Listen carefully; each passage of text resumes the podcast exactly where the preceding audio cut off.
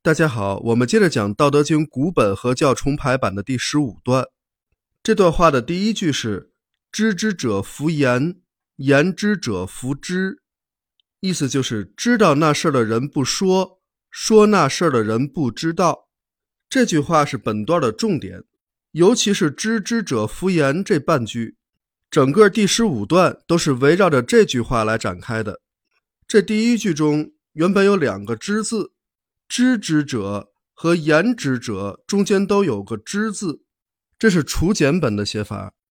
但是到了帛书本和通行本，都把这个知字给去掉了，变成了知者弗言，言者弗知。有没有这个知字，意思是不一样的。有这个知字，表明所知和所言的对象是有所指的；而去掉了这个知字，改成了知者和言者。那就是泛指有知识或者有智慧的人和说话的人。那么这句话的意思就变成了：有知识的人不说话，说话的人没知识或者不知道。这么说显然是片面的，人不可能不说话，说话也不能代表他没知识。所以这句话并不是泛泛而谈，说知者是怎么样，言者是怎么样，而是所知所言都是有所指的。是针对具体事物而言的，所以老子想要表达的是，有些人即便知道怎么回事儿，也不做评论；而另一些人并不知情，却很爱说。这和老子一贯主张的不言之教是相类似的，尽量少开口发表意见、评判是非。这种处事态度放到今天，仍然是非常有指导意义的。真正了解事物本质的人是不会对他妄加评判的，说话是非常谨慎的，因为话一说出来就很容易造成误导。比如我们经常看到一些专家讲养生保健，经常是怎么讲的都有，一会儿说吃什么东西好，一会儿说吃什么东西不好，有的说空腹吃水果对肠胃不好，有的又说空腹吃水果有利于吸收，有的说鸡蛋黄不能吃。有的说鸡蛋花营养价值最高，类似的例子有很多啊。大家各说各的理，让人摸不着头脑。甚至有人由于听信了专家的片面言论而影响了健康。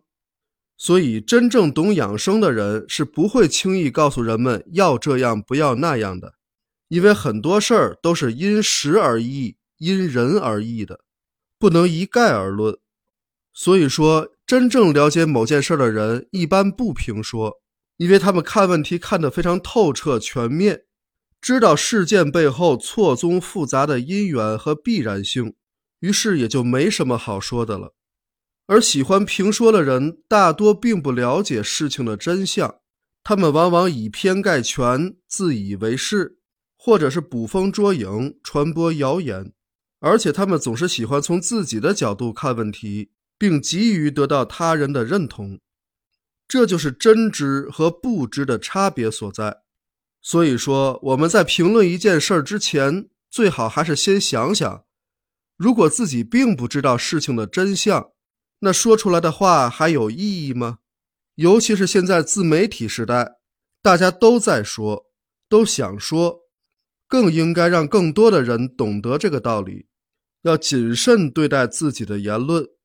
很多事儿知道了可以不说，如果一定要说，有必要去说，那么在说之前，请思考一下，你想说的有多少是真相。另外，针对老子的这句话，唐代诗人白居易曾经做过一首诗：“言者不如知者莫，此语无闻于老君。若道老君是知者，缘何自著五千文？”这首诗叫《读老子》，白居易在读到老子这句话之后，表达了自己的不解。他想，既然言者比不上沉默的知者，那老子为何还要写下这五千言呢？保持沉默不是更好吗？这不是老子自相矛盾吗？估计很多人也会有这种想法。你自己说的“知之者弗言，言之者弗知”，为什么要违背自己的信念呢？